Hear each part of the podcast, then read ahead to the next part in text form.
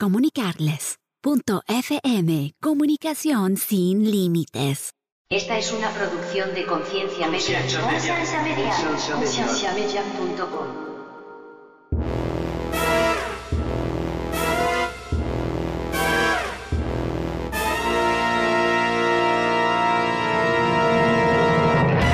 problema es que la iglesia nos ha mantenido a nosotros en esta burbuja donde solo nosotros tenemos la razón y todos los demás son unos pecadores que se van a ir al infierno y fácilmente usted deja de amar a esa gente. Científicamente está comprobado que una mujer embarazada mm, es más vulnerable psicológica, emocionalmente y no puede tomar siempre las mejores decisiones. Dígame una So cosa. ¿eh? dejad los niños venid a mí, dice Jesús. So pro aborto. Th- Right? That's what I'm saying. Bienvenidos al programa de Conciencia, un programa que tiene como meta crear conversación y promover la autoeducación en las personas, enfocándose en preguntas y temas que por años han sido ignorados y vetados, y trayendo opiniones educadas y respuestas modernas a ideas tradicionales y pasadas de tiempo.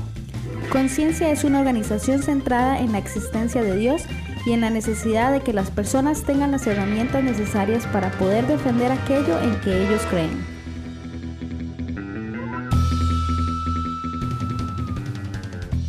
Nuestra página web es www.concienciamedia.com.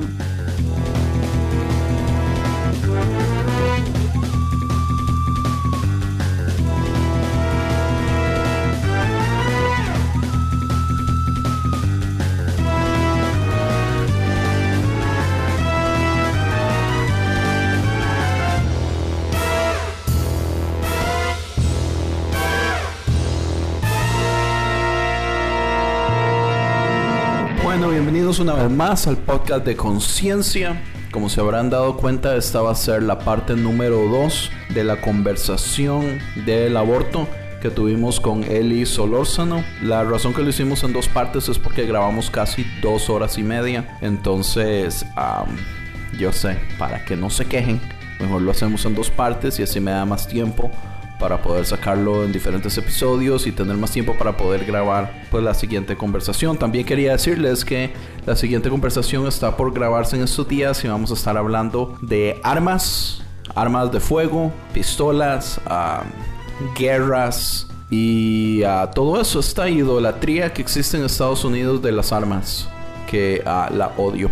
Eh, en todo caso, antes de empezar el segundo episodio, quería decirles que recibí un email de Miguel Avendaño con información muy muy interesante. Él dice que, bueno, para él fue sorpresa también que en Nueva York se pasara la ley acerca del aborto de los nueve meses y él hizo algo que nosotros debimos haber hecho que era ir a investigar. Entonces él fue, investigó y se dio cuenta que sí es cierto que esa ley se aprobó, pero solamente cuando hay una ausencia viable para el feto o si se necesita proteger la vida de la madre en ese caso. Eh, casos muy muy pequeños y muy especiales en donde algo así podría suceder. No es que cualquier mujer puede llegar a una clínica de 8 meses y medio y decir quiero abortar a mi bebé, nadie le va a hacer eso. Eh, entonces sí, Miguel, muchísimas gracias por eh, el email, la información, nos, nos gusta mucho cuando nos llaman, ya sea, eh, o nos escriben, ya sea para burlarse de nosotros, para decirnos que nos equivocamos o para decirnos que somos un poco de borrajas ahí diciendo tonteras. Bueno, en todo caso, los vamos a dejar ya con la segunda parte de la conversación del aborto. Muchísimas gracias.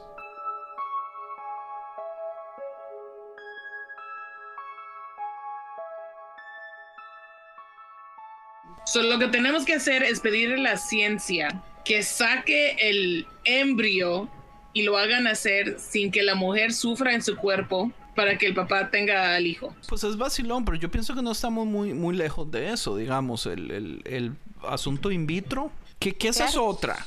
Lo del in vitro, o sea, mucha gente no sabe que para el in vitro los doctores usualmente tienen que ah, fecundar 8, 12, 14 óvulos. ¿Entiendes? O sea, utilizan un montón no y con suerte uno pega. Y todos los demás, pues, mueren. ¿Entienden? Eh, O pegan todos y nacen cuatrillizos. Así o quiero yo. pegan todos o, y matan a la mitad porque nadie los va a querer todos. Este, Totalmente. Así es. Y, y- y digamos, gran parte del proceso in vitro es afuera de la mamá. Eh, y eso ya se supone que es un, un, embrión vivo, si decimos que está vivo. Y ya después es injertado en la madre ya cuando tiene cierta edad. Pero, digamos, yo pienso que la ciencia no está muy lejos en donde va a poder tener la capacidad para realmente que, todo el proceso suceda afuera de, la mamá, creo. No sé, tal vez no. Ahí estoy inventando. Yeah, well, para mí, eh, personalmente, cada vida es importante. Aunque pienses que si es un embryo, es vida. Si es un homeless guy, es vida. Si es... De- ¿Mande? Un espermatozoide tiene vida. Yeah. Eh, Bueno, hey, ustedes es- cargan vida en... Eso es otro, esa es otra cosa. El hecho, digamos. No se que- masturben. Papito, no me mates. Están decía matando a miles. Un espermatozoide. este, o sea, una bacteria tiene vida. Sorry. Una bacteria tiene vida. Un virus eh, se debate si tiene vida o no. Eh, pero, o sea, pero ¿qué es vida en realidad también? O sea, todo tiene vida. El, el óvulo por sí solo es, es, es, un- es un- es un organismo vivo también. Es un óvulo. A mí me dio risa, escuché algo en el radio que estaban hablando de que, que hay el gobierno encuentra algo que es posiblemente vida en Marte, en el planeta Marte, pero todavía estamos acá de- tratando de decidir si eh, un niño dentro de la madre es vida o no. Sí, o también el hecho, digamos, de que eh, sea penalizado por la ley robarse, por ejemplo, digamos, huevos de águila eh, o huevos de animales ovíparos que están en peligro de extinción, penalizado con cárcel y, y con dinero eh, cuando son huevos también. Bueno, eso tiene millones de explicaciones más, ¿verdad? O sea, hay animales y digamos hasta microorganismos que nosotros dependemos de su existencia. Digamos, el equilibrio del planeta está en, en el equilibrio de los eh, seres vivos, eh, de, perdón, de, los, de algunos animales. Entonces, si nos quedamos sin algunos animales en la cadena alimenticia, morimos. No sabemos, como las abejas. El punto es eso. ¿Ustedes creen que es homicidio matar un feto? Evil, específicamente. Yes. Tony, Yo creo que sí. No sé qué ¿Saben cuántas mujeres mueren al año? Bueno, por causas relacionadas al aborto. 23 mil mujeres ¿Por, mueren al por- año por qué? por causas relacionadas a un aborto, a un aborto. especialmente clandestino. clandestinos. Uh, translate that to English. What is clandestinos? Clandestinos son, por Clande- ejemplo, que ocultos. sí, digamos, Oh, el hecho de que el gobierno tiene un sistema como Planned Parenthood para que usted pueda tener abortos seguros y a muy bajo costos o casi gratis. Pero hay muchísimos países que no tienen ese sistema, sino que eh, tras de eso el aborto es ilegal. Entonces las mujeres tienen que ir a, a donde doctores especiales, que tienen clínicas especiales, que no están eh, protegidas ni reguladas por el gobierno a tener esos abortos y esos son las clínicas clandestinas que son un peligro. La mayoría de las personas haciendo los abortos no tienen ni no tienen títulos Licencia médicos, no tienen licencias, nada. Yeah. Correcto. Y, y ese, es, un- ese es uno de los problemas grandes. El problema es, digamos, que si se prohíbe el aborto, eso no quiere decir que las mujeres van a dejar de abortar. ¿Entienden? Las que tienen que abortar, pues van a abortar y van a buscar un, un lugar, un- un- una clínica, un, método que muy posiblemente va a ser peligroso y su vida va a correr peligro y pues ya sabemos los números de cuántas mujeres mueren porque que no sea legal no quiere decir que se van a dejar de hacer. Totalmente. Sí, las y especialmente, insisto, es un tema de clases, porque a las mujeres que quieren abortar con dinero lo van a hacer bien y no les va a pasar posiblemente nada. Y las mujeres que sí, hay, bueno, en El Salvador es penalizado eh, con cárcel el aborto. Y si te denuncia cualquier persona cercana, vas a la cárcel hasta 30 años. Este, hoy leí un caso de una mujer que tiene 32 años y tiene 10 años de estar en la cárcel y todavía le faltan 20 y fue su hermana la que la denunció. Entonces ella tiene una pena eh, dentro de la cárcel y social porque para su familia ella es una mata niño. Wow. Eh, en, yo no, no sé si saben, pero digamos, realmente El Salvador tiene altísima tasa de impunidad. O sea, puede ir una mujer, porque es mujer, a la cárcel por una denuncia, pero no va un pedófilo por violación, porque tiene todo un juicio y tiene todo Ay, no. este, un proceso. No van a la cárcel, pero una mujer sí. Ahora, hablando un poquito de eso, no sé si, si viene el caso, podemos encontrar un algo que conectarlo ahí, pero también eh, estadísticamente los números más grandes de abortos eh, están en la comunidad cristiana. ¿Por qué? Porque la comunidad cristiana es esta específica donde eh, tiene la libertad de, de llamar o de señalar abiertamente que el aborto es pecado, pero también que el adulterio es pecado. Pero eso no quiere decir ni que el aborto ni que el adulterio no suceden.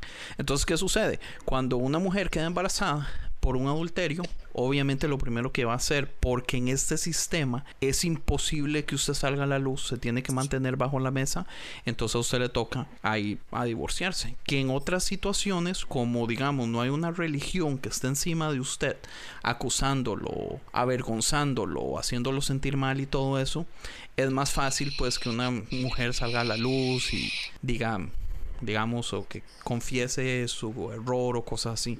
En el cristianismo, por esto mismo, de que lo único que hacemos es señalar, entonces somos culpables de que más mujeres pasen por eso de un modo eh, clandestino o a escondidas o en silencio o cosas así. Pero la, la tasa estadísticamente es altísima entre la... No solo la comunidad cristiana, las comunidades religiosas. Sí, qué interesante. Es, es lo mismo, eh, pero al revés en Uruguay, en el sentido de que se despenalizó el aborto, entonces ya no hay casos de aborto. O sea, ya la- las mujeres tienen mayor acompañamiento, tienen eh, más apertura para poder decidir, porque de repente eh, antes como era tabú, eh, yo me callaba, no decía nada, este, me sometía a pastillas para po- poder abortar, me iba mal, tenía que terminar en el hospital. No, pero ahora como está despenalizado, entonces le puedo decir, puedo llegar al hospital y decir, este, quiero un aborto, entonces te, abo- te aborda alguna persona que te pueda acompañar, podemos llamar a tus familiares para que te acompañen, estos familiares pueden brindar apoyo y al final puedes decidir, bueno, no voy a abortar porque la verdad es que no estoy sola. Es de... Pero cuando se hace un oculto es como, como estoy sola, no tengo a quien acudir, tengo que salir de este problema. Pero cuando se hace en compañía, puedes tener eh, la retroalimentación o el apoyo o este, tus familiares este, más abiertos o de repente alguna amiga que te diga, hey, yo te voy a acompañar, voy a ser la tía de este niño, no estás sola. Es diferente. Es como de desigmatizar, ¿cómo se dice? Quitar el estigma. Desestigmatizar. Qué palabra más difícil, Dios mío. ¿Cómo? Stigmatism?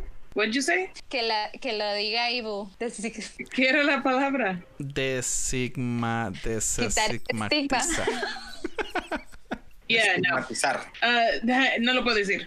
Cuatro, dicen que cuatro en diez mujeres que han hecho abortos son mujeres que van a la iglesia. Imagínate. O 60% de mujeres que han tenido abortos ya son madres. 60%, 60%. Um, estaba escuchando a alguien en, eh, en un podcast que tienen la Iglesia Católica tiene un proyecto que se llama Project Rachel, que es para ayudar a mujeres en aborto. En la iglesia, como es un tabú tener un aborto o es un tabú hablar del sexo, no, y nobody helps anybody out, nadie se ayuda, Ujú. ni los pastores ni nada, porque van a decir, no, nos van a hacer ver mal. Prefieren que con un niño y no tratar de ayudar. That's sad. Sí, y esa es una buena pregunta. O sea, ¿queremos realmente gente con doble moral en nuestras iglesias? O gente que en realidad se siente tan sola que no puede decir sus verdades. O, o sea, que no puede contar su realidad. Pero es que el sistema Eso es está hecho realmente súper malo. El sistema está hecho para que Sí, la el doble sistema hecho- está hecho moral así. se cree. Ajá, pero tenemos que promover que no sea así, tenemos que romper con esos estigmas. O eso, O sea, es con en, ese- eso es en cualquier lugar, como por ejemplo ah, en los años atrás. um, es, well, let's put it this way. En ahora dicen que los la gente afroamericana ah, siempre los they make fun of them porque no tienen padres, pero en verdad en los años atrás la razón es que no tenían padres era porque era el master que la había impregnado, el hombre blanco Que la habían premiado y no tenían padres. Like, todo es, everything's a double standard. Todo es un double standard aquí en América. Um, O dicen, no, queremos, queremos la vida, ah, pero están promoviendo women's sterilization o mutilación de los órganos reproductivos. So, en verdad, ¿qué, ¿qué queremos? ¿Queremos la vida o no queremos la vida? It's a double standard in America. That's all I had to say.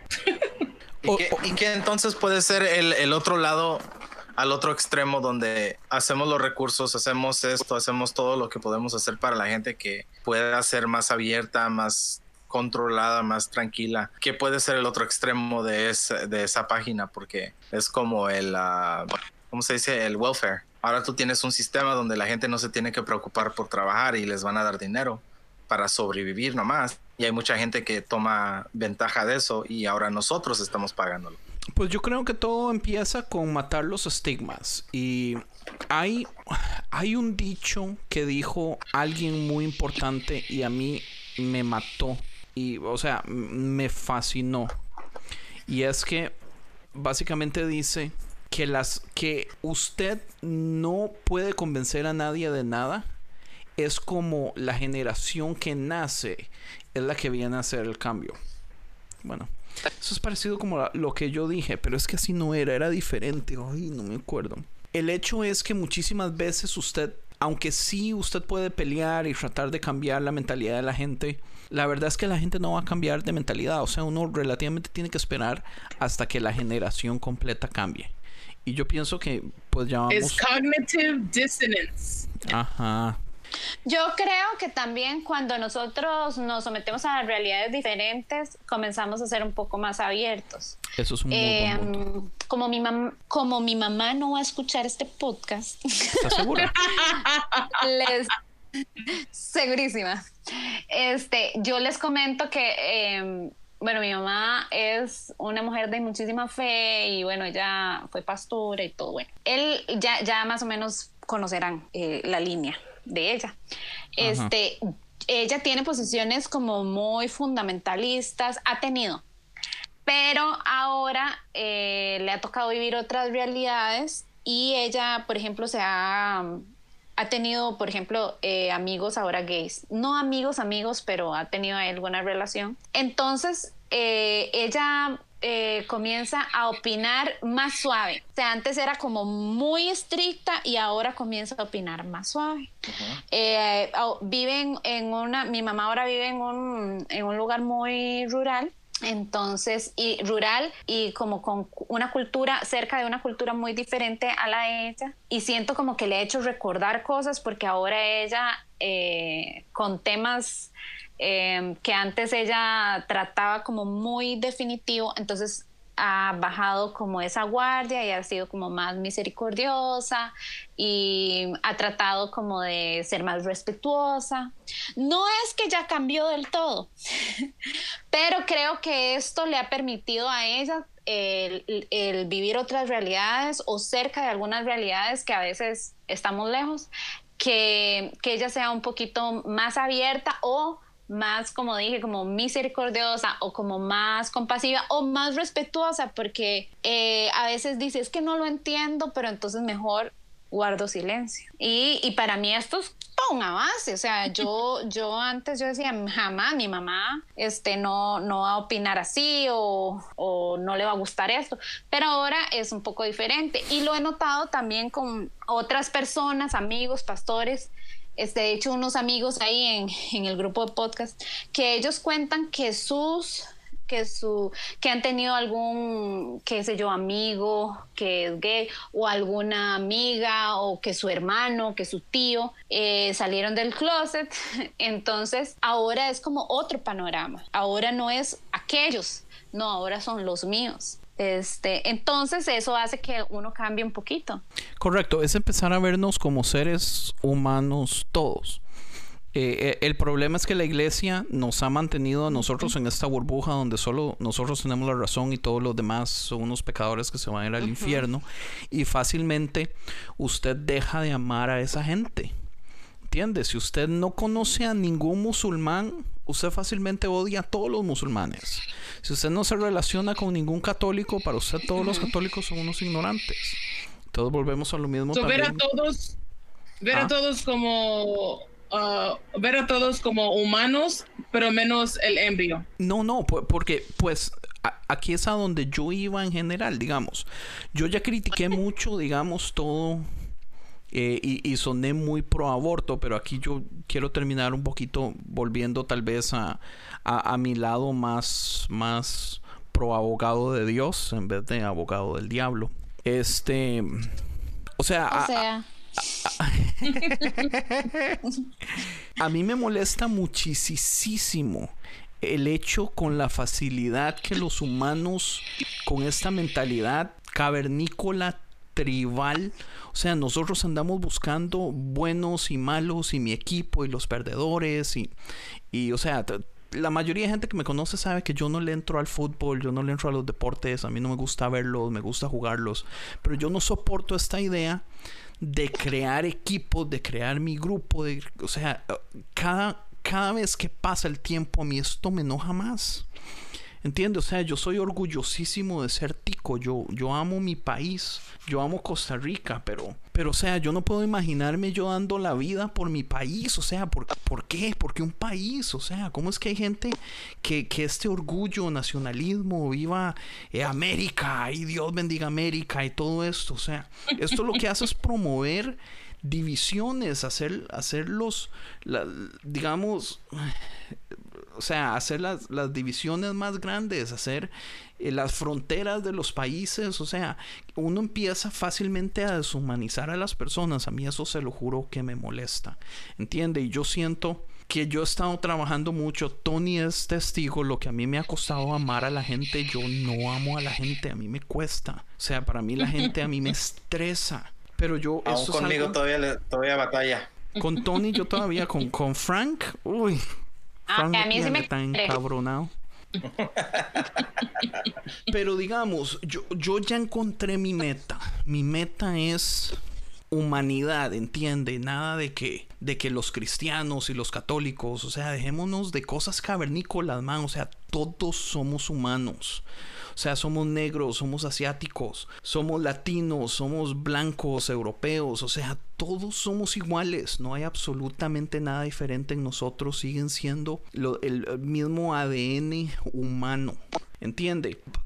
Por el mismo lado, en este caso, digamos, el aborto. Eh, yo no estoy de acuerdo en el aborto. A mí no me gusta, pero una de las razones que no me gusta es porque yo soy. Le gusta? A, nadie, ok, correcto. Yo soy extremadamente pacifista.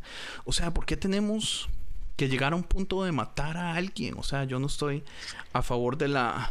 Eh, del aborto, no estoy a favor de, de la muerte capital, eh, de matar a personas.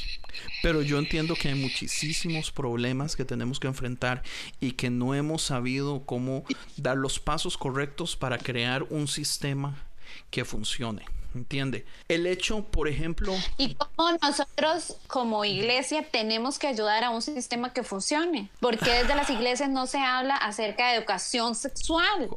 pero, ¿Por es por pura ignorancia. ¿Por qué? Yo pienso que es por pura ignorancia. No, y tabú. Y, doble moral, porque si todo el mundo tiene relaciones sexuales, pero nadie habla de de sexualidad. La iglesia es la que más cerca está de las personas. Y no lo hacemos. Porque la iglesia no promociona dar anticonceptivos, aunque sean las familias grandes. Yo creo que por el poder, yo creo que si inventaríamos, por decir, un sistema donde la mitad del país se separaría y tendrían un gobierno con sus leyes y con todo, y luego se separaría la otra mitad con solamente la iglesia y sin el gobierno. El lado de la iglesia, yo creo, se inventarían su propio gobierno y se y parecería muy similar al gobierno americano o un gobierno en total, diría. Yo espero que usted esté van a haber cosas y leyes que- en contra de eso que usted está diciendo. No, claro que sí. Ok. Pero yo digo, es lo que estoy diciendo que yo dentro de la iglesia, yo creo que desgraciadamente por el poder que el pastor o el liderazgo eh, se crea, yo creo que dentro de nosotros como personas eh, es una cosa tan difícil poder tener un control y un respeto a Dios como aún, aún los discípulos fallaban teniendo a Jesús a un lado de ellos. Cuanto más nosotros que no, no lo tenemos Vea, físicamente hablándonos. Sí, para si, si el aborto es pecado, para mí es del mismo modo que es pecado mentir. Eh, del mismo modo que podría ser pecado ser gay si ser gay es pe- pecado. Del mismo modo que el adulterio también, pero del mismo modo que la gula. Que la gula, yo no sé si le afecta a otras personas más que a uno mismo. ¿Entiendes? qué? Gula. La gula. Glut, gluttony. the hell is that? Ah, ok. Oh, that makes sense. O sea, Ay, nunca he escuchado esa palabra. Hay pecados que le afectan a muchas personas a nuestro alrededor y hay pecados que nos afectan más a uno solo como persona. Eh, de todas formas siguen siendo pecados, sí o no. Si la persona lo hizo y Dios tendrá que hablarles en el futuro, en el juicio final y decirles lo que les tenga que decir, allá ellos y Dios, eso no quiere decir que yo tengo el derecho de juzgar a nadie. ¿Entiendes? Eso no quiere decir que yo tengo que desamorar o tratar mal a una persona que ha abortado. Uno de los problemas yo creo que tiene la iglesia es que la iglesia no se ha dado la libertad para que las personas puedan llegar a ella porque tenemos esta fama de que solo juzgamos.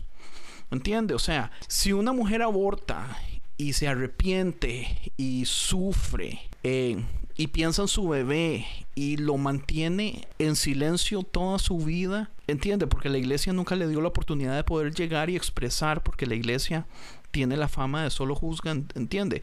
O sea, cu- ¿cuántas veces nosotros estamos realmente tratando a las personas con amor? O sea, ¿cuá- ¿qué tan fácil es para la iglesia juzgar y criticar y señalar a la mujer que abortó? Siendo no sea pecado. Súper fácil. Siendo que la persona se arrepiente o no, porque también hay muchos casos donde la, la mujer nunca se arrepintió. Pero de todas formas, o sea, ¿cuál es el trabajo de nosotros? Es simple y sencillamente amar a la gente. Es tan sencillo y puta, nos cuesta tanto. Y es tan sencillo. Es amar a la gente. Eh, yo siento que que el sistema hace las cosas difíciles, porque podríamos entrar aquí en otra conversación, en otro nivel, como por ejemplo en Estados Unidos eh, organizaciones reciben más dinero para promover más abortos a ciertas razas. Por ejemplo, es más común que a un moreno o a un latino le digan eh, su bebé parece que tiene problemas. Si usted quisiera abortar en este momento se lo podemos hacer de un solo, bla, bla, bla. Y el ofrecimiento está ahí. A una familia blanca nunca le van a decir esas cosas. De eso se han hecho estudios, de Es eso hay pruebas. social. Sí, es un problema. Yeah, vas a ver, vas a ver esas clínicas más en los lugares más pobres. No, no vas a ir a Beverly Hills a ver a una clínica de aborto. Correcto, tratando de controlar. En lo mismo como en lo mismo como los liquor stores que se crearon antes. Los liquor stores fueron creadas para la gente pobre. Exacto. Esa, y ahí es donde yo personalmente yo digo, aunque digamos Eli sabe que para ella todo es política y me lo, me lo ha dicho muchas veces como siempre que yo digo el comentario es que yo detesto la política. Ella me dice, pero es que todo es política. Eh, y, y sí, o sea, todo es política, pero de todas formas yo lo detesto. ¿Entiende? O sea, nosotros no como iglesia deberíamos hacer algo especial, no porque somos iglesia, sino como humanos, como seguidores de Jesús. Nosotros tenemos la responsabilidad de hacer algo diferente. Empezando primerito con el amor, o sea, tratemos a la gente con amor. La gente, o sea, ¿cuántas personas han tenido, cuántas mujeres han tenido que pasar porque, digamos, perdieron a su bebé o su bebé tuvo problemas y han tenido que ir a estas clínicas donde tienen que sacarle el bebé y pasan por estos eh, donde están haciendo protestas y mujeres gritándole un montón de cosas a estas mujeres que están entrando a estas clínicas de Planned Parenthood y cosas así, cuando la intención de ellas nunca fue abortar, simple y sencillamente, o sea, eh, eh, tuvieron, el, el bebé tuvo algo. ¿Entiende? O sea, estas protestas nunca van a ser la solución. O sea, esto lo que hace es ver a la comunidad cristiana como, como unos patanes. Y yo ya estoy harto de que nos vean así, pero... O sea, porque en realidad no todos somos así. O sea, ¿por qué no empezamos con el amor? Yo, yo tengo, o sea, es que esa es mi consulta. O sea, yo quiero, o sea, Jesús, todo el tema de Jesús es político social. O sea, todo lo que él vino a hacer en su momento era una reivindicación social. Y con la gente que él más impactaba, o sea, y chocaba, era con los religiosos. Y, y todo lo que Jesús hizo iba en contra de las leyes, o sea, se relacionó con mujeres. Eh, reivindicó a los niños. O sea, se, se sentaba con gente que robaba. Ujú. Pero eso realmente en la sociedad está súper mal visto. Y políticamente era, era este, un muy revolucionario. Era un punk. Y a, a mí, a mí me asombra cómo no podemos levantar la voz de misericordia y justicia por los, Ujú. por las personas que menos, o sea, que menos oportunidades tienen. Y, y- tengo que hablar que las mujeres, este, el, el caso que estabas diciendo ahora, de mujeres que tienen que abortar porque, porque tienen que abortar. No les queda otra, no tienen dinero, no tienen amor. O sea, ¿por qué yo las voy a juzgar bajo su decisión? O sea, ¿y por qué yo la voy a penalizar? Bajo su decisión, yo como cristiana. Y quiero decir y quedar claro que yo soy cristiana y que soy creyente, que sí soy feminista. Y ser feminista es buscar la justicia social. Y, y, y entonces yo, yo no sé cómo la gente lee a Jesús, o sea, no entiendo que Jesús vino que entonces para que usted, para decirle a usted, eso está mal, eso está mal, eso está mal, usted se va a ir al infierno, estos pecados, estos pecados, o sea, ¿qué? O sea, ese realmente fue la esencia de Jesús, yo eso no lo entiendo, porque yo leo a Jesús diferente. Ya, correcto. Yo pienso que eso nos pasa a muchos que leemos a Jesús diferente y muchos se enojan, pero yo digo, a veces tal vez ese es el punto. El punto tal vez es que todos veamos algo en Jesús que es tal vez lo que nos hace falta, que no tenemos, que tenemos que mejorar. Digamos, eso de decir... O muchos conocen a, a Jesús como el Jesús blanco. White Jesus. el europeo. el europeo, you know, que vino con que vino con ah, leyes ah, que no eran de Dios, que vino a, a, a en- en- esclavecer, to enslave people Esclavizar. instead of free people, like uh, yeah, like eh, eh, eso conocen. Eso conocen. Hay afroamericanos que no, que dicen, ¿por qué voy a creer en Dios si ese Dios es el que me dio el hombre blanco? Nombres. Like, you know, there, there- there's a lot of things that come into play.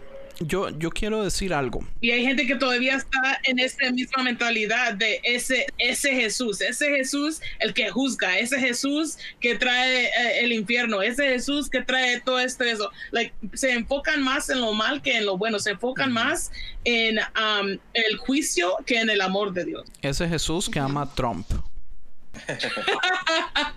Qué asco que me da, vea. Yo quiero decir algo. Comentario político de Andrés. El pacto de Trump. Y Sí, qué coraje decirle a Andrés que Jesús sí ama a Trump, ¿verdad? Jesús no puede amar a Trump.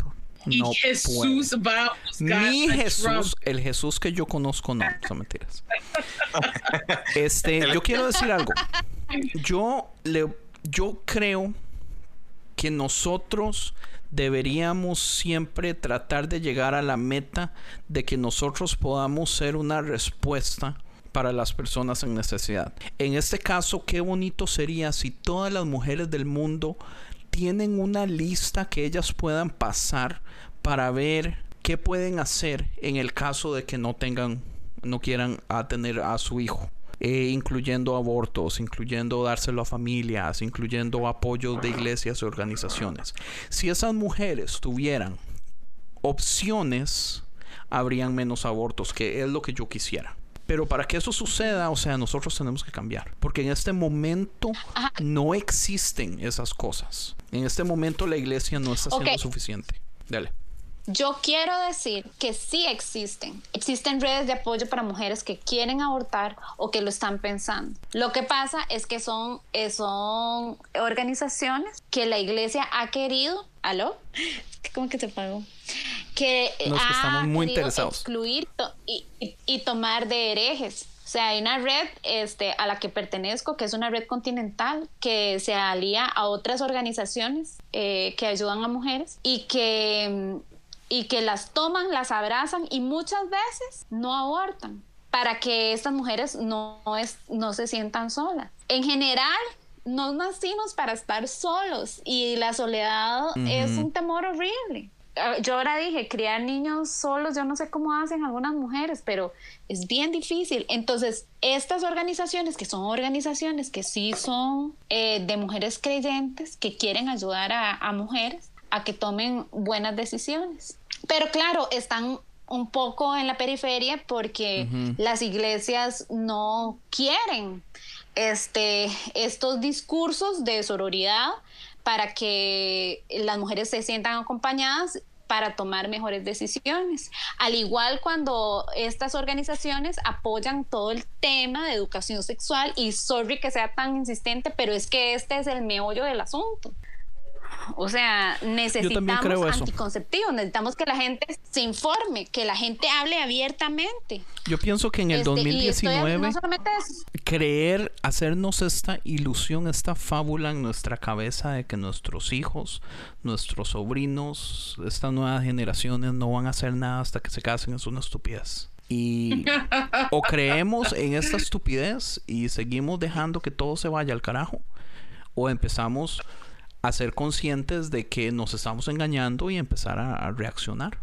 De para mí, para mí, Andy, yo creo que yo he llegado a un punto donde a veces yo hubiera deseado que esta sociedad en que vivimos hoy nos podríamos regresar como dos, tres generaciones, porque yo me acuerdo que hablando con muchas de las personas que me topo con gente mayor, había un tiempo donde la gente no, no le ponía seguro a la puerta. La comunidad se conocía. La gente dentro de tu comunidad saben quién eres, pueden llegar a tu casa y preguntarte por algo, por ayuda. Pero ahora estamos en una- un tiempo donde las redes sociales uno puede hacer un comentario de lejos. Uno no tiene que tener relaciones personales con gente. Y yo creo que eso está creando una sociedad que eh, muy quebrada en, la- en el sentido donde ya no nos sentimos confortables en poder tener una conversación con la gente que está a un lado de nosotros. No Es como lo que dicen que nos hemos arrimado a la gente más lejos de nosotros, pero nos hemos alejado más a la gente que está a un lado de nosotros por causa de que tenemos una red social ahora. Entonces la red social es como una red antisocial. Sí, más o menos. Yo pienso que yo pienso que hay cosas por los dos lados también.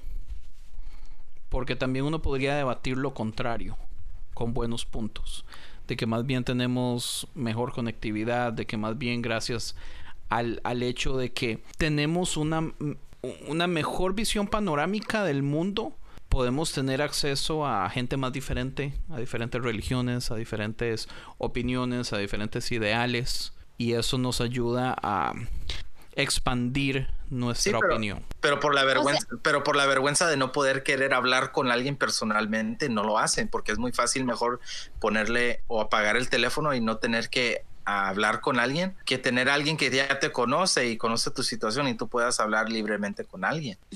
Yo, yo, eh, a mí me gusta esto que dice Tony porque, porque ya a mí me ha pasado que yo interactúo con gente en las redes y cuando los veo personalmente no ni me saludan, es todo raro. Y este, yo soy bastante bien relacionista, entonces eh, para mí es fácil conectar con la gente en Facebook y, y personalmente. Y yo sé que es algo como muy mío, pero sé que a las personas les cuesta, o sea, a mucha gente le cuesta relacionarse ya personalmente. Eh, un Sí, sentarse en un café, no sé, una cena. Sentarse Cara a cara. y hablar y, y que me contés y que me vaciles y, y, y sí, de repente hablar de lo que hemos comentado en las redes sociales. Pero en general yo siento que a la gente, es más, yo, yo conozco pastores que, que les es fácil pastorear, pastorear desde, desde el Facebook o desde sus redes Sí. sociales, pero cuando están eh, face to face es como este, sí, no sé de qué hablarte, no me interesa tu vida, o sea, es como bien raro. Y entonces como que por ahí entiendo el punto. Yo sé que a través de las redes sociales nos podemos conectar más rápido y con gente a mayor distancia, e interactuar con diferentes temas, pero eh, yo entiendo ese, esa, ese sentir porque me ha pasado y porque lo veo así con la gente. Es como, como que sin Facebook no, no estoy bien o no sé, como que no tengo tema de qué hablar o, o no te conozco. O sea, y me conocen porque pongo fotos de mi cara siempre, entonces, entonces es como raro.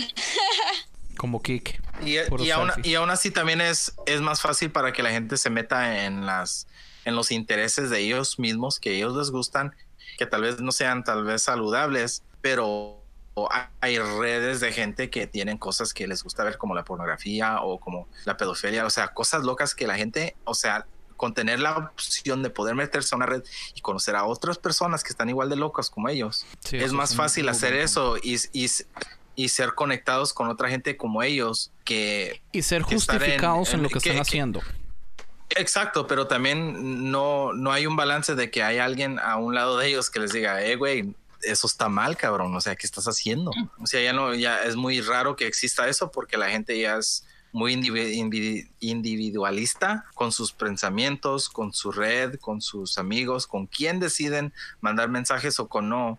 Y obvio, ya cuando estés en persona con ellos, pues es más fácil ser silencios o no saben ni, ni, de qué platicarte porque para ellos su vida es esa red, la vida es esa cosita que les gusta hacer. Y fuera de eso, una conversación, así como, como dice Eli, una conversación con un café y platicar de, de, de lo que sea, lo que está pasando en el mundo, eh, se les hace bien difícil porque están tan súper metidos en lo que les parece a ellos que a ellos no les interesa, o sea, ser sociales en otras áreas.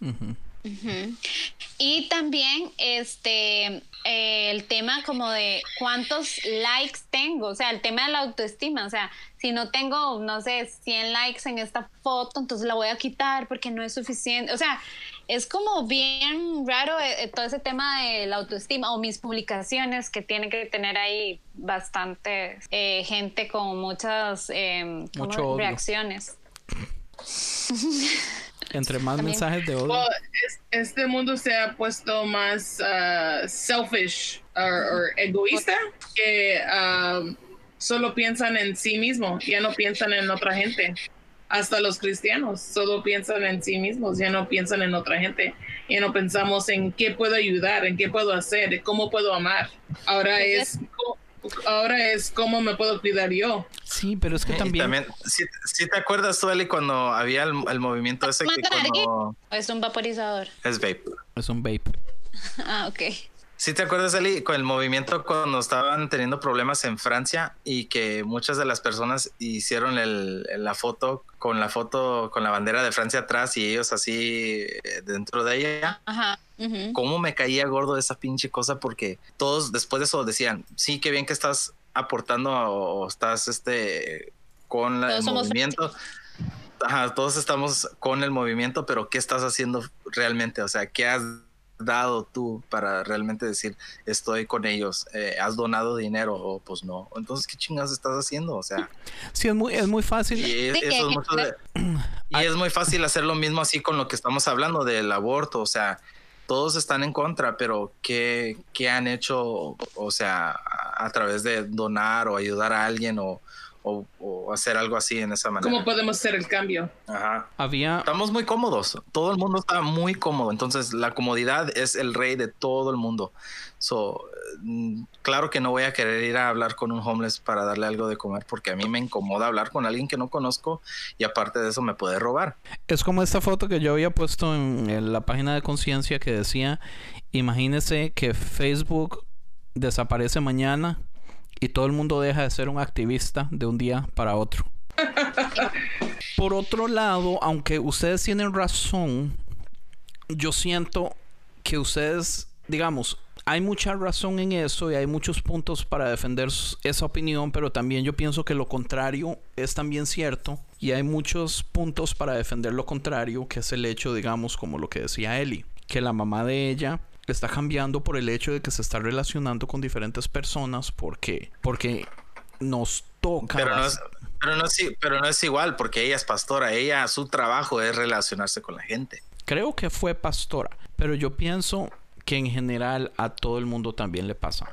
O sea, yo siento que la iglesia por muchísimos años más bien mantuvo a las personas en una en esta burbuja o las cuatro paredes de autoprotección del mundo del diablo. Eh, eso, y, y, que eso es una idea completamente nueva. De hecho, yo me estoy leyendo un libro que se llama Fantasyland y habla un poco acerca de dónde viene esta idea de que... Sí, me acuerdo que hicieron un podcast de eso, ¿verdad? En Bad Christian hablaron de Fantasyland, sí, correcto. El libro está sí, increíble. Yo siento que uno podría defender el, el, hecho también de que, de que es al revés, de que la sociedad está hasta cierto punto mejorando por un lado. Entonces, digamos, no es que ustedes tienen la razón o, y yo soy lo incorrecto, es que los dos tenemos la razón por cierto lado porque es demasiada la gente que hay. Entonces, todos calzan en diferentes posiciones. Pero hasta, hasta qué punto tú puedes decir que, que, es más saludable una relación social física con la gente alrededor o una relación digital con la gente que nunca has visto en tu vida, pero te comunicas con ellos. Lo que pasa es que yo puedo, yo puedo decirle, por ejemplo, y ojalá mm, la gente del, del grupo me quiera, la comunidad de podcasters cristianos, por lo que voy a decir. Pero digamos, esa es una comunidad que yo no tengo en mi iglesia. Y es una comunidad en la que yo puedo decir lo que sea, opinar lo que sea, preguntar lo que sea. Y esta gente se da el lujo de tomar su tiempo, de interactuar, de ayudarme a entender. Man, o sea, e-, eso es algo que yo honestamente yo le doy gracias a Dios que existe. Porque si ellos no estuvieran, yo no lo tengo. Claro, pero también tienes que acordarte que cuando tú encuentras algo que tú eres apasionado, vas a encontrarte a otros que pueden ver eso en ti y ellos se van a querer juntar para entender lo que tú estás haciendo. Y de la misma manera, cuando hay gente que les gusta y se apasiona por cosas estúpidas, sí, correcto. Entonces se alejan de, de, de, la oportunidad de poder, poder, platicar con alguien como tú. O sea, ellos pueden tal vez escuchar uno de nuestros podcasts y se les hace completamente aburrido. No puede ser posible, no mentiras. No, o sea, sí. mi punto es, no es dualista, ¿entiende? O sea, no podemos simple y sencillamente decir que todo o es malo o es bueno. Hay grados de grises increíbles. Entonces, sí la opinión aplica en muchos lados pero no en todos, ¿entiende? En, muchos lados tal vez lo contrario es lo que está ocurriendo. Como eh, esto que yo comentaba ahora de, de, esta comunidad en general en Estados Unidos grandísima que ya no quiere llamarse eh, cristianos evangélicos porque están cansados de que cristiano evangélico en este momento significa algo y es ser republicano y apoyar a Trump y ser homofóbico y odiar la ciencia y cosas así. ¿Entiende? O sea, si ser cristiano significa eso, yo no quiero que me llamen cristiano, o sea, yo soy uno de ellos. Yo estoy luchando con este asunto de que a mí me preguntan en la calle, ¿usted es cristiano? Y yo ya no sé qué responder porque yo no me identifico con nada del cristianismo en este momento, con nada. Yo siempre digo Aparte de que no. ¿Usted dice que no? Yo, la gente hasta en la iglesia. ¿Por qué no vienes? No, yo no soy cristiana. ¿Por qué no vienes?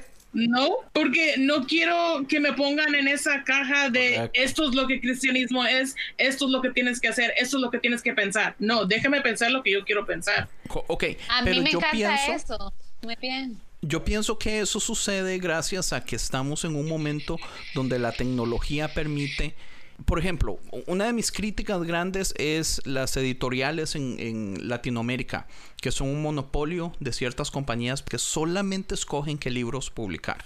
Entonces, Latinoamérica solo ha recibido información de un lado por muchísimos años. Y hasta hace poco hay ciertas editoriales que están decidiendo sacar libros que aquí en Estados Unidos se pueden conseguir facilísimo. Pero hay un, una serie de escritores, de personas que no son populares, pero que son personas extremadamente inteligentes que están creando un movimiento gracias a que la tecnología permiten de que ahora ellos puedan escribir libros, puedan hacer podcasts, de que el material esté en el internet, de que yo tenga acceso a ello. Ya ahora no es solo que mi pastor me predicó por 50 años una teología que muy posiblemente era una teología incorrecta, era basado en gustos y preferencias de él específicamente.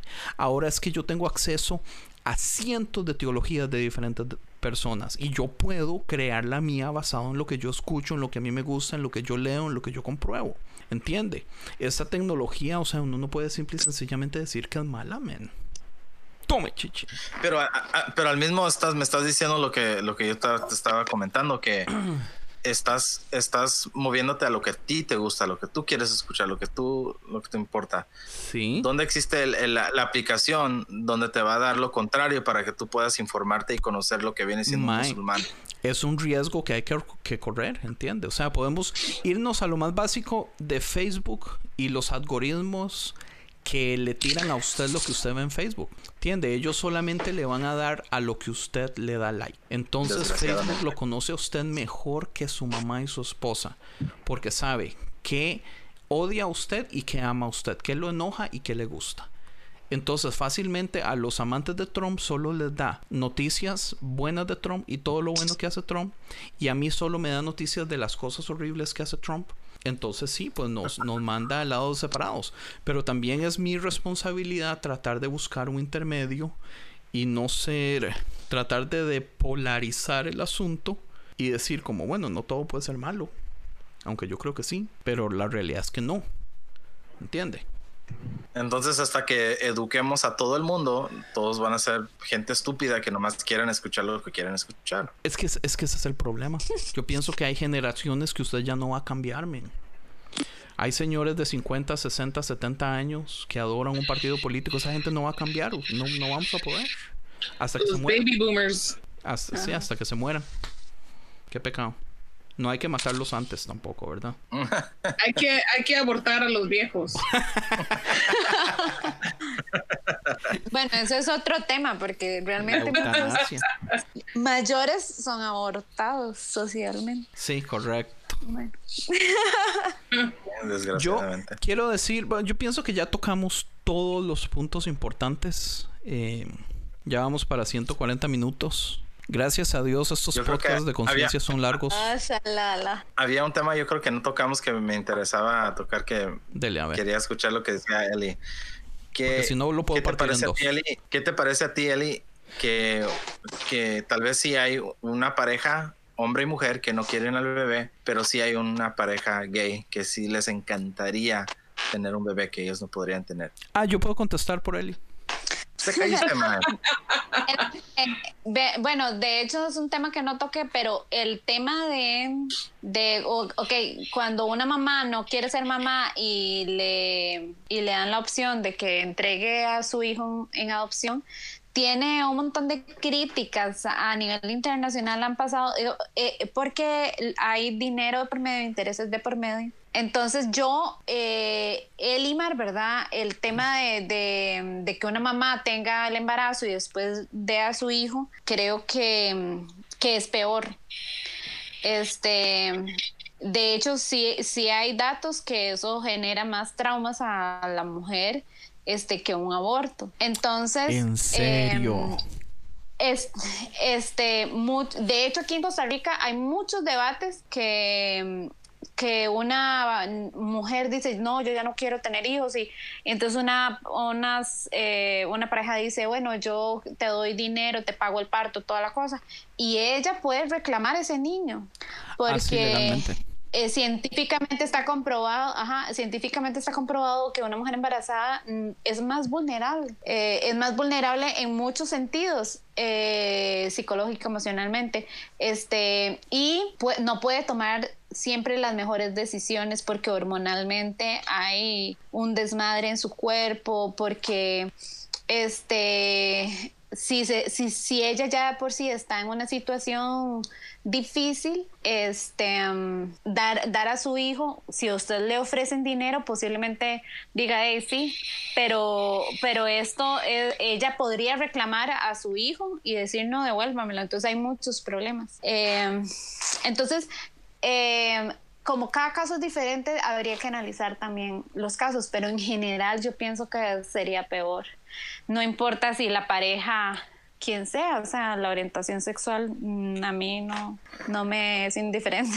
No, o sea, no hay diferencia. O sea, a mí, a veces, eso a mí no me parecería, porque si una mamá al fin de todo decide que le den dinero para entregar a su niño a otra pareja, yo creo que mejor esa mamá le darían los derechos de poder conocer a su hija ya cuando esté mayor. Porque ya, o sea, ya Pues sí, yo pienso que sí. hiciste el hijo y lo, y lo diste, pero ¿por qué a ti te da el derecho de ya que otras personas se encargaron de, de tu error que tú hiciste? Ahora tú vives con el error. O sea, yo creo que en la vida, aunque la decisión mala hiciste, eso a ti que te da el derecho de que tú le quites ahora la, la felicidad a ese niño que ahora está viviendo tal vez una vida mucho mejor que lo que hubiera podido tener contigo por tu decisión, ahora le vas a quitar el, el derecho a las otras personas. Pero lo Pero- que ella está diciendo es que la decisión no fue hecha en su mente correcta Right por mind, las yes. hormonas o por todo lo que Eso- está pasando en su... ah, Eso está bien, pero eso, no- e- eso de todos modos, al fin de todo, no, no quita la decisión.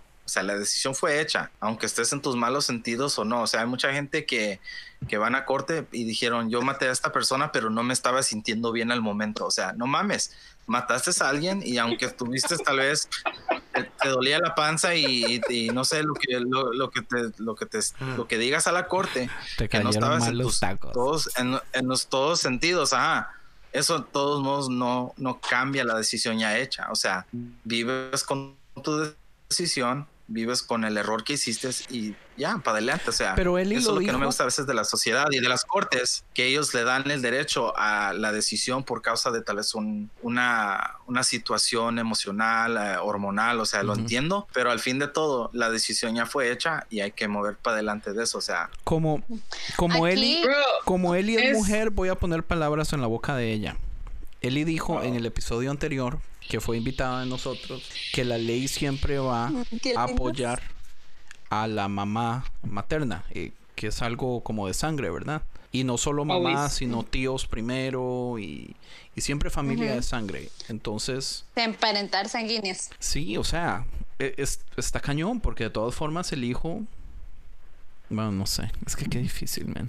Pero también que cuan- cuan- no ha habido muchas gentes famosas o artistas o gente de importancia que fueron criados fuera de sus papás y Como Steve Jobs. Ajá. Y gente así que por causa de que tuvieron la oportunidad diferente con una situación mejor, pudieron llegar a un, aunque no fueron creados por su madre, porque los dejaron, lo que sea, eso no cambia una decisión, o sea, Sí, eso no cambia nada.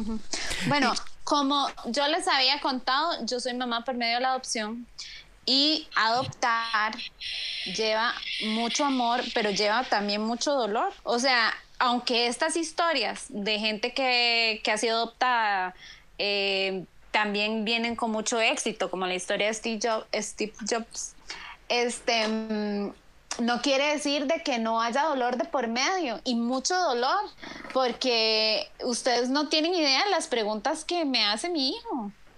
Este, eh, eh, digamos, yo siempre sueño con un futuro lleno de esperanza para mi hijo y, ¿verdad? O sea, todos los papás soñamos eso. Pero a través del camino eh, de un niño que ha sido adoptado hay mucho dolor. Y, y yo para empoderar a mi hijo, por ejemplo, digamos, él le tocó exponer acerca de su familia y que él fue adoptado este, aquí trae, o sea, mucho, mucha convulsión. Este, cuando le hicimos el proceso de, de, de adopción a mi hijo, él pasó un duelo y, a y, a y, y ya ha dejado de hacer preguntas, pero pasó un tiempo haciendo muchas preguntas. Él ¿Cuán- preguntaba sobre su progenitora. Él ahorita tiene 17 años. Siete- ¿a Y ¿Cuántos años lo proce- adoptaste? Ever está con nosotros desde los dos años y medio y la adopción ha sido un proceso, ¿verdad? Este, entonces, el, cuando le hicimos, cuando la trabajadora social, nuestra amiga Vivi, este, hizo, hizo todo el proceso, eh, devolvía como en retroalimentación con nosotros, con mi hijo, y este, él comenzaba a hacer preguntas y preguntaba por su progenitora y preguntaba cosas que nosotros no estamos preparados. Eh, un día preguntó por su progenitor y ese día fue muy duro. O sea, no era, yo les no era digo, ni que eh, él todo esto no estaba preparado, mucho- era ustedes como papás. o sea, los dos. De e- él, porque sus preguntas eran genuinas. Este, pero él no, no, no sabía el dolor que provocaba posiblemente, el pensarlo. Pero creo que esto fue bueno, ¿verdad? Porque él hizo un, un duelo y un duelo que va a seguir haciendo. Este, nosotros nos, nos vamos, nos preparamos para el día que él quiera conocer a su progenitora. Porque esto es real, los niños y niñas que han sido adoptados van a querer buscar sus raíces. Y yo quiero ser fa- facilitadora de esto. Y yo le pido a Dios por su progenitora. Y le pido a Dios que el día que él la busque ella esté muy bien. Y, y, o sea, Wow. tú estarías totalmente bien que el día que él llegue y tal vez conozca a su, a su mamá, ¿cómo se dice? Pro, ¿Por qué? Progenitora. Progenitora. Hay que usar el Y lenguaje si, correcto. él, si, él, si él un día decide yo me quiero ir con mi mamá, tú tienes que estar preparada para decir, ok, está bien, ¿no? Lo que yo me estoy preparando es preparando su corazón para que él sepa que yo soy su mamá y ella es su progenitora. No, no puedo eh, decir que así va a pasar, ¿no? Pero, digamos, lo criamos con ese fin, que él entienda que ella es su progenitora, que ella le dio sus genes y este que ella fue parte de s- es parte de su vida pero yo soy su mamá. Entonces- es para esto Wow. querido yo no Pero- te puedo decir que eso va a pasar no no sé. Yo- esto es un tema de fe porque yo no puedo decir o sea es como no puedo decir mi hijo nunca va a estar en drogas mi hijo o sea eso no pero es un tema en donde yo lo crío con esa convicción y a través del tiempo yo me he dado cuenta que, que mi hijo se empodera más de su, de su tema. Fui adoptado, este, esta es mi historia y él lo agarra como con mucha fe también. Este, entonces yo no sé qué va a pasar cuando él sea grande, pero sí sé que en algún momento la va a buscar. Y lo, y, lo mejor yo creo que para todo la- tema es la honestidad. O sea, ¿para qué, ¿para qué tratar de decirle cosas en manera para traer- tal vez moverlo más hacia ti? Si la verdad es la verdad y que él tenga que decidir por su mismo día. Ajá, totalmente. Y así es como con todo en general, o sea, él es mi hijo y yo, o sea, él siempre va a ser mi hijo. O Yo sea, no sé si ustedes han tenido problemas con sus papás y los han mandado a volar y sus papás, pero yo que tengo cierto carácter, ¿verdad? He tenido problemas con mi mamá y siempre regreso a Pobrecita ella. O su mamá. sea, eh, no, hombre. yo no entera. Pero el tema es que nosotros siempre volvemos, yo siempre vuelvo a mi mamá, no importa nada, o sea, entonces eso es lo que yo espero, que él vuelva a mí siempre. O sea, en, en cualquier momento de su vida, cuando busque a su mamá, cuando tenga sus amigos, sus decepciones, o sea, que él regrese a la casa y sepa que es amado. Pero yo definitivamente creo que debería haber un- una protección donde la mamá Que lo crió. progenitora de- de- no pueda venir dos años después de que tú ya has estado criándolo y diga yo me Sí, lo sí, quiero sí llevar. hay. Ok, sí hay, sí hay, hay, hay todo un proceso para que un niño se, aquí en Costa Rica, ¿verdad? Para que un niño se declare en abandono, primero se tiene que buscar y buscar y buscar y buscar y buscar a su mamá, insistirle, insistirle, insistirle, después insistirle a la tía, a la abuela, al y de- después de que no hayan tenido éxito en este proceso, eh, el niño o la niña se declara en abandono y al declararse en abandono eh, puede puede ser adoptado y ya sus progenitores no pueden reclamarlo. It's like the return policy at Target. It's 30 days.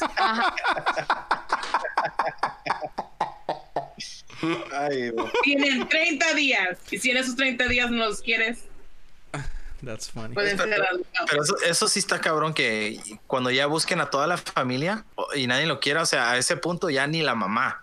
No, que se vaya no a la chingada. digamos, o sea, si la, mamá- si la- Es esto lo que yo les digo, es Pero, esta, esta es la conciencia que Correcto, quiero porque- crear, porque vean, mi hijo estuvo primero con nosotros en calidad de, de temporales, este, y yo le pedía a Dios que por favor un familiar lo reclamara. Sí, el problema es que su hijo no El solo, abandono es enorme. no solo va a sentir el abandono pues de la mamá, pero él va a llegar un momento donde él va a entender, o sea, mis abuelos tuvieron la oportunidad y no quisieron. Mis tíos tuvieron la oportunidad y no quisieron. Mis primos tuvieron la oportunidad y, y nadie, o sea, la familia completamente lo desechó. O sea, que o- o financieramente no pudo, no pudo nadie. Pero Es que, ajá, ese es lo, lo que quiero llegar, o sea, nadie se hace cargo de los niños. O sea, posiblemente si tenés un sobrino y tu hermana se muere, te haces cargo. Posiblemente si, o sea, te haces cargo, pero no es Y- y real que, es- que, que, que- que te haces cargo de niños que están mal, no es real. sí. Dígame una So cosa. Dejad los niños venid a mí, dice Jesús. So pro aborto. Th- Right? That's what I'm saying.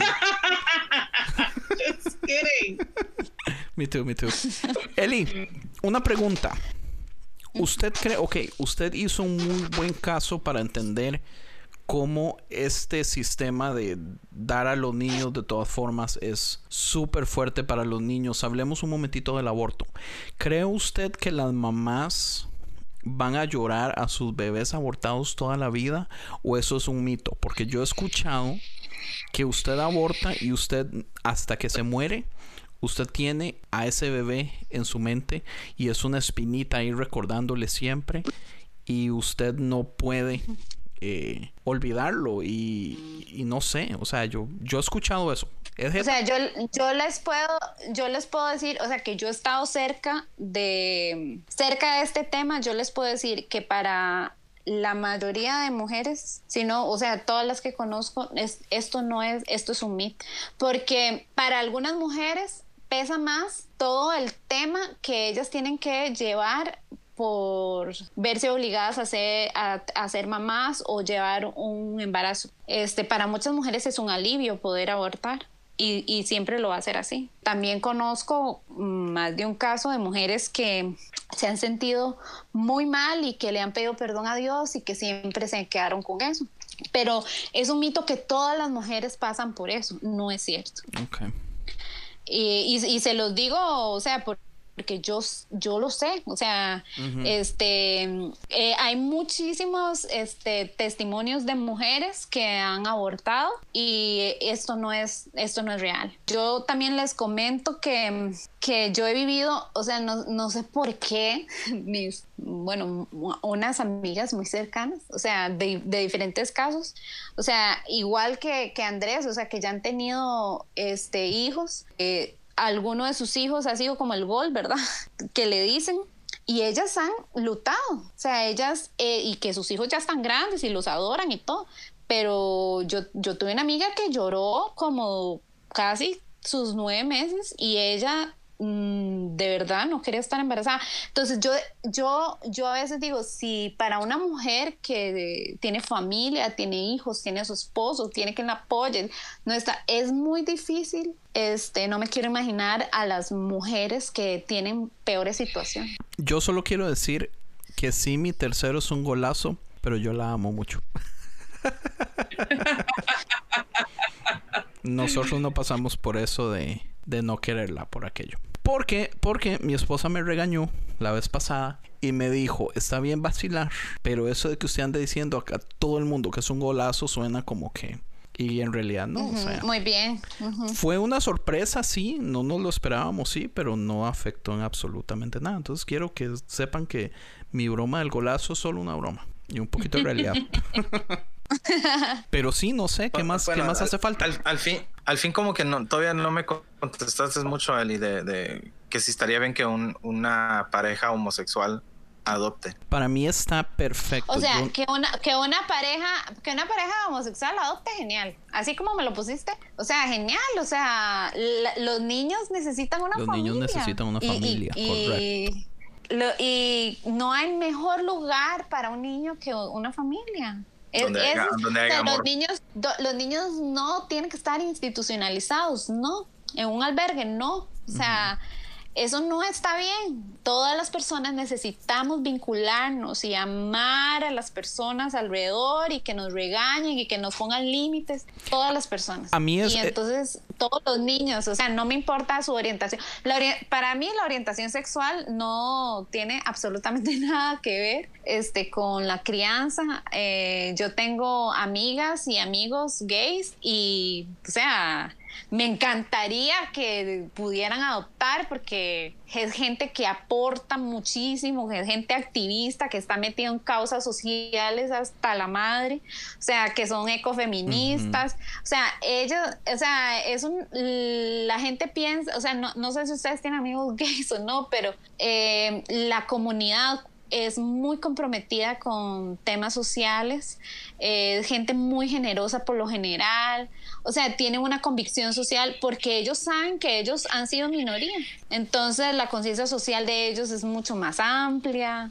Me encantaría que ellos, o sea, que aquí en Costa Rica se permitiera que en todos los países, porque eh, los niños y las niñas necesitan a alguien que los ame, simplemente, alguien que se muera por ellos. Sería un gran Este, alivio que- social, un gran alivio al problema si ellos pudieran. Yo también soy pro que adopten. Ah, desesperadamente ocupamos que hagan algo porque los que no quieren que ellos adopten no están haciendo nada tampoco. Right. ¿Tú qué piensas, Ivo? Um, in gay adoption, Mm, Yes. ¿Y qué tal si los dos papás son gay strippers? ¿Im- im- ¿Importaría? ¿Qué es una verdad? Tal vez No, los no dos es una son, verdad, es, eso son, es, son dueños de un gay club y son gay strippers y eso y- es Les voy, a, les, les en- voy a contar una intimidad. Les voy a contar una intimidad alusivo a la pregunta. Y como mi papá tampoco va a escuchar este podcast, está segura.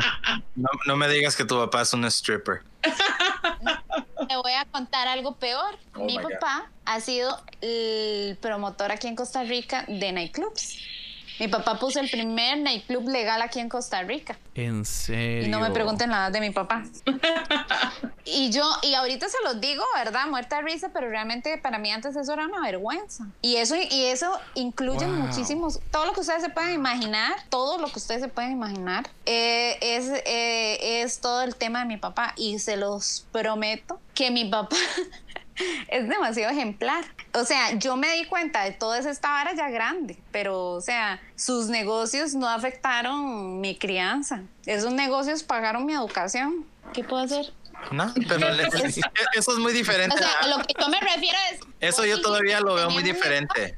Eso todavía no lo veo muy diferente. No, es lo mismo, No, doble no, moral, no. señor. Es que no puedo, no puedo, no El puedo ahondar tanto, pero realmente no es tan diferente. Porque el negocio Hay es el negocio. O sea, alguien puede hacer un negocio de algo que tal vez es algo muy tabú por decir y eso no le afecta en su casa porque el negocio es el negocio. Donde hay dinero, hay dinero. Un, un artista que es un actor no te va a no tomar un rol de ser un homosexual en una película si no es que le van a pagar. Pues usted mismo se está pareja respondiendo la gay, pregunta, una pareja gay, entonces. Stripper es un stripper. Ajá, una la pareja gay no va a estar caminando en la casa. Soy stripper, soy stripper para un niño. Así no va a ser. Ajá.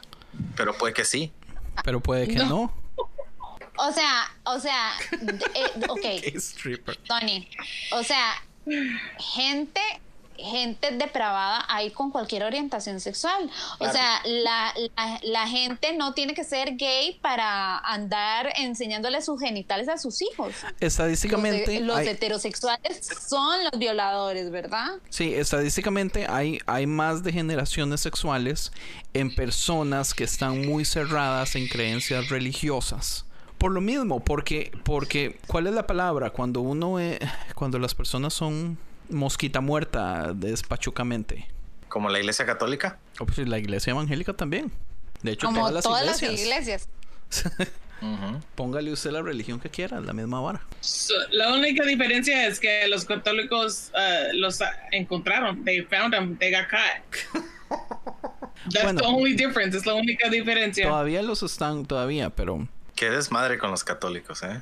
Como, porque con los con todos. Bueno, los cristianos ya son de los peores, pero ahora con los católicos, como que no mames. yo pienso Ay, que ay. yo pienso que ya tocamos todos los temas. eh, si si se acuerdan de algo importante que quisieran comentar, ah, me pueden interrumpir. Pero yo pienso que ya estuvo. Ya podemos terminar el podcast. Yo quería, eso sí, terminar el podcast con un anuncio.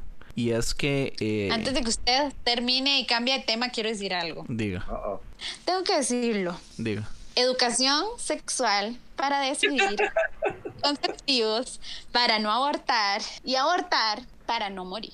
Ok, dígalo de nuevo. Go. De mi educación sexual para decidir, anticonceptivos para no abortar y aborto legal y gratuito para no morir. Es sí. No, no le veo huecos a esa lógica. este. Logramos convencer a Eli de que se hiciera su propio podcast. Entonces, ¿por qué? ¡No! Ah, soy yo. ¿Por qué no nos comenta rapidillo así de qué se trata, con quién va a ser, cómo se va a llamar? Esto, anyway, va a salir como en un mes o muy posiblemente ya su primer episodio. Nice. That's awesome. Ay, bueno, la historia es que Andrés me invitó a compartir con ustedes el podcast aquel que hablamos un poco de teología feminista y Andrés comenzó a, a motivarme que me, que me hiciera el podcast. A joderla, diga. Este, no, no, vieran que fue súper emocionante porque, eh, bueno, yo estaba muy nerviosa la vez pasada, bueno, esta vez también, pero eh, eh, ya cuando me comenta que, que sí que me haga, que no sé qué, a mí me emocionó mucho, ¿verdad? Entonces, ya comencé como ahí a pensarlo y a planearlo y que sí, que, que iba a ser y que teología feminista. Entonces, pero eh, me parecía todo muy chido porque sentía como que, como que sí, como que sí me iba a gustar, pero no lo quería hacer sola. Entonces le comenté a una amiga eh, muy querida, aliada y amiga del alma, a Ana de la Cruz, Anita de la Cruz, y ella me dijo que sí, que le diéramos. Entonces comenzamos a hablar y a planear. Y Andresa me metió al WhatsApp de, de los podcasters y yo no sé qué hago ahí todavía porque no he grabado. Y, lo peor del caso es que soy como súper reactiva y he aprendido mucho y he escuchado millones de podcasts y otros de todos los temas. Entonces, Anita y yo comenzamos a producirlo, ya tenemos la introducción, ya tenemos los primeros más o menos cinco temas. Entonces, ha sido muy emocionante. Eh, se va a llamar Las de Magdala. Ya me dieron permiso para decir el nombre. Este, parece que grabamos la- el primer episodio la otra semana. Entonces, eh, es muy chido porque ya le comenté como algunas aliadas y así para hacer los demás episodios. Entonces, hay otras que están como muy emocionadas, así muy bonito. Y todo esto, tengo que admitirlo, es gracias a Andrés que tanto este, me motivó.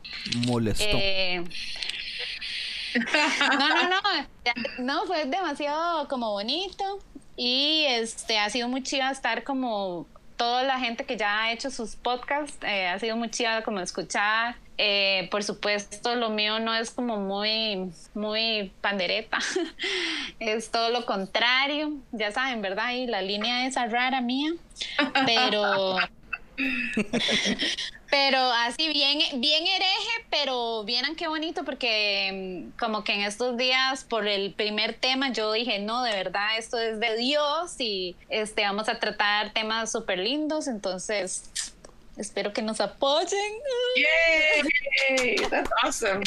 Yo estoy muy muy contento porque una de las cosas que hemos comentado varias veces en el grupo es que ocupamos más podcasts de nicho, de cosas específicas, no tan generalizados. Porque sí hay mucho podcast ahí, con todo el respeto y amor a los podcasters cristianos. eh, muchas enseñanzas, muchas predicaciones, eh, de esas a tipo monólogo, donde es una persona solamente hablando que están muy bien pero también ocupamos como cosas más específicas. Entonces, digamos, la temática de Eli en la que Eli tiene mucha experiencia y se, ex- se expresa muy bien que es femini- fe- teología feminista. ah, yo dije, esto va a ser un exitazo. En primer lugar, no hay ni uno solo que toque este tipo de temas y no creo que nadie tenga los huevos, perdón, los ovarios de también hacer uno pronto. Entonces usted estaría Ay, básicamente... Como uno no se emociona, Andrés lo dice todo chido. No, o sea, usted estaría básicamente dominando eh, un género que no tiene competencia. Y, y temáticas súper necesarias, en mi opinión, que nadie está tocando también. Entonces, claro, yo iba a molestar a Eli hasta que tomara la decisión. Pero en realidad no fue tampoco mucho, porque ustedes ya estaban ahí casi como. Yo ya le había vendido el asunto sin casi sin hablarle nada de la idea. Pero no, me alegra mucho. Yo honestamente Oh. soy muy contento. Felicidades. Así, así, así es el Andrés, porque yo la verdad ni me acuerdo ni cómo fregados me metí a este podcast. La neta. ¿Cuándo Yo se soy dio una cuenta? hija más de Andrés. del- Amén. Pero sí, eh, las de Magdala, así se llama. Las de Magdala. Las de Magdala. Entonces, tengan plena seguridad que cuando el primer episodio esté disponible, nosotros ah, vamos a darle toda la propaganda necesaria eh, porque nos interesa mucho.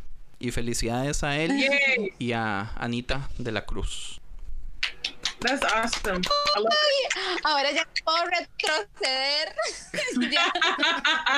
Ah, Ahora lo más interesante va a ver si van a tener a un hombre en parte de ese grupo. No. No, jamás.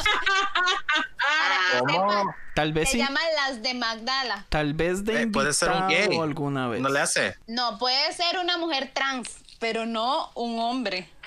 Un hombre gay, ¿por qué no? Porque no, un hombre es un hombre, son mujeres. Pero, pero él se, él, él se identifica como mujer. Ah, bueno, si se identifica como mujer sería trans, entonces sí sería mujer. Ah, ok, pues. ¿Cuántos años, cuántos años le, tom- le tomó a conciencia agarrar a una mujer? No, es Oh fatal. ¿verdad? Y no solamente agarrar Eh, una mujer, sino, Esa fue mi idea. Fue, Sí. fue mi idea. sino la necesidad de que ocupábamos una. O sea, pasamos mucho tiempo sin ser conscientes de que ocupábamos una. Eso me avergüenza. Qué mucho, aburridos. ¿Verdad? Qué pena. Pero- Además, además, no hay nada más bueno que escuchar a Abel eh, burlarse de Andrés. Hartarlo de patito. O sea, es Trato, trato todos los días de burlarme de Andrés. yo la perdono, yo la perdono porque la quiero, pero tenga plena seguridad que no me tiene nada contento eso. Pero. Porque ya. el que sale regañado soy yo. Por Ya era- traerte. I know. No, el que sale honestamente también, este... Evil agarra bien feo a Frank lo que es en el grupo de conciencia donde nos comunicamos. Porque este cabrón nunca contesta, entonces antes era yo el que le tiraba y le tiraba, ahora es Evil tirándole más a Frank y eso me alegra mucho también. Es cierto. Pero bueno, yo pienso entonces que ya estuvimos. Eli, muchísimas gracias por eh, ser invitada de nuevo. Eh, Evil Ay, muchas gracias. fue un excelente podcast. Eh, grabamos un montón, nos va a Por- tocar partirlo en dos. Por el récord, todavía soy pro-life. That's fine. Pero entendí todo lo que dijo Eli y and I agree with a lot of things, but uh, todavía soy pro life. Amar uno a los otros, amar más que odiar, for sure. Amén. Amar más que que juzgar. Amén. So, sí. Usted sí es Todo es, una, Ivo. todo es un proceso de conversión. Evolución, lo digo yo, porque a la gente le encabrona tanto la palabra evolución, pero si nos vamos al diccionario, evolución significa cambio. Así es sencillo. Pero bueno, muchísimas gracias y nos vemos en la próxima. Y ya, ¿qué más? Muchas gracias. Hasta luego.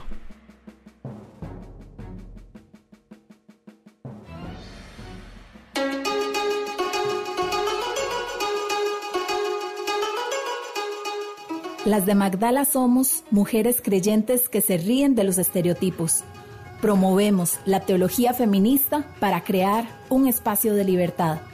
Compartimos nuestras historias llenas de fe para resistir ante los liderazgos patriarcales. Nos apasiona la justicia y la equidad que rompen con los roles de género. Denunciamos los fundamentalismos religiosos que pretenden gobernar nuestros cuerpos y así nos abrazamos en sororidad para seguir construyendo su reino aquí en la tierra. Buenas, gente linda. Nosotros somos Anita y Eli y estamos empezando muy emocionadas nuestro primer podcast en la vida. somos de Costa Rica. Costa Rica, así como yo dije, porque si usted dice Costa Rica, no es nuestro país. No, no sonaría como tica. Ah. no, entonces estamos muy emocionadas porque tenemos muchos temas, tenemos muchas ideas, eh, tenemos muchas historias que compartir, tenemos mucho que denunciar y mucho que contar en realidad. Entonces, el tema que vamos a tratar hoy le hemos llamado abuso espiritual dentro de las iglesias. En el momento en que empezamos a estudiarlo, eh, teníamos cierta idea de lo que queríamos hablar. Sin embargo, mientras estuvimos ahondando más, estudiando más, escuchando más las historias, notamos que hay diversidad de temas dentro de este mismo tema, así que vamos a tratar de enfocarnos en, un poco y, no perdernos tanto entre las ramas.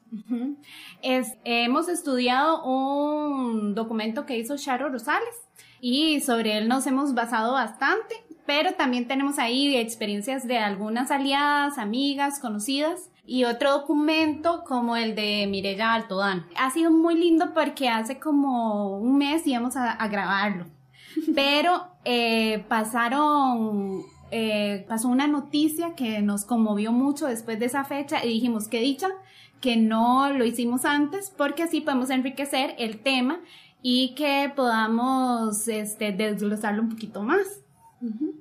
Entonces hemos visto que es un tema tabú, tabú porque toca eh, algunas fibras, ¿verdad? De lo que son líderes, este, no sé, mentores, eh, pastores, sacerdotes, ¿verdad? Eh, lo que es el liderazgo los toca, por eso es que es tabú y mucha gente no quiere hablar, prefiere callar. Y también es un tema sensible. Es un tema sensible porque ha dañado a muchas personas, eh, toca sentimientos. Entonces, este, nos vimos conmovidos por este tema muchísimo antes de, de planearlo también cuando nos reunimos con amigas que han tenido este tipo de experiencias, sabemos que es importante y a veces nos hemos sentido como que solo nos pasa a nosotras, pero después nos damos cuenta que no, que es un tema que le ha pasado a muchas otras personas. Sí, en realidad hasta nos hemos sentido identificadas las unas con las otras. Hay cosas que tal vez eh, desde nuestra niñez hemos vivido, pero no hemos reconocido y no, no nos hemos dado cuenta que tanto nos ha afectado hasta que somos ya más grandes, maduras y empezamos a entender por qué actuamos de cierta forma, por qué sentimos cierto rechazo a ciertas cosas, en especial dentro de la iglesia. Y sí, es un tema muy delicado porque toca a, a personas que están en cierto liderazgo o cierto poder, que tienen cierto poder y cierta autoridad dentro de la iglesia y que habemos personas que tal vez no, no estamos en esa posición y que necesitamos cuidarnos. es cierto. Y eh, esto no es algo que toque, nos toque como individuos solamente, o sea, nos toca a nuestros familiares, a la comunidad. Por esta razón eh, hemos querido hablar hoy abiertamente de este tema y recalcar que esta es una perspectiva desde mujeres que hemos tal vez vivido ciertas violencias dentro de iglesia, que hemos compartido con otras mujeres que también han vivido violencia a niveles todavía más fuertes de, dentro de la iglesia, como la católica.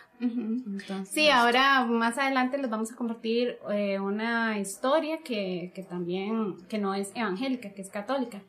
Y bueno, Anita y yo este, pertenecemos a una red, eh, TEPAL, y es una red de teólogas, biblistas, eh, lideresas y pastoras que son creyentes a nivel continental. Y esta red es, un, es lo que nos ha sostenido e inspirado eh, para poder hablar em, de este y otros temas que tienen que ver con las injusticias em, de género, eh, no solo en las iglesias, en otros ámbitos.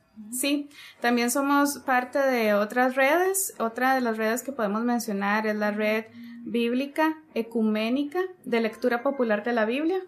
Esta red está conformada también por diferentes, esta sí es como de diferentes mujeres y hombres que son de diferentes denominaciones, llegan a representar diferentes organizaciones incluso y todas por lo mismo, por la lucha de una de justicia, justicia social, por romper o lograr alcanzar, eliminar en algún momento esta brecha de género, al menos ese es el, el, el horizonte al que queremos llegar. Entonces, estos son los tipos de redes en los que estamos nosotras. Ah, y tal vez para aclarar, Tepali quiere decir específicamente teólogas, pastoras, activistas y lideresas cristianas. Sí, genial. Este, nosotros también creemos que posiblemente haya personas que nos escuchen que no les haya pasado lo que nosotras vamos a contar hoy. Pero es importante que lo tengamos presente para que usted sepa identificar si algún, alguna familiar, algún familiar suyo está pasando por esto, eh, una comunidad que, donde hay problemas entonces, bueno, no sé si empezamos tal vez con las historias de, dos, de las dos chicas o, de todas. este, más bien entonces, eh, si quieres, comenzamos con, con algunas de, ajá, de, las, amigas.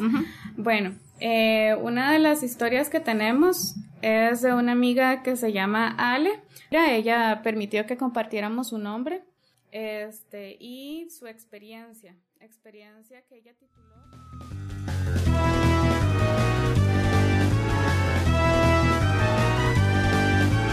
Visítanos a esta dirección www.concienciamedia.com.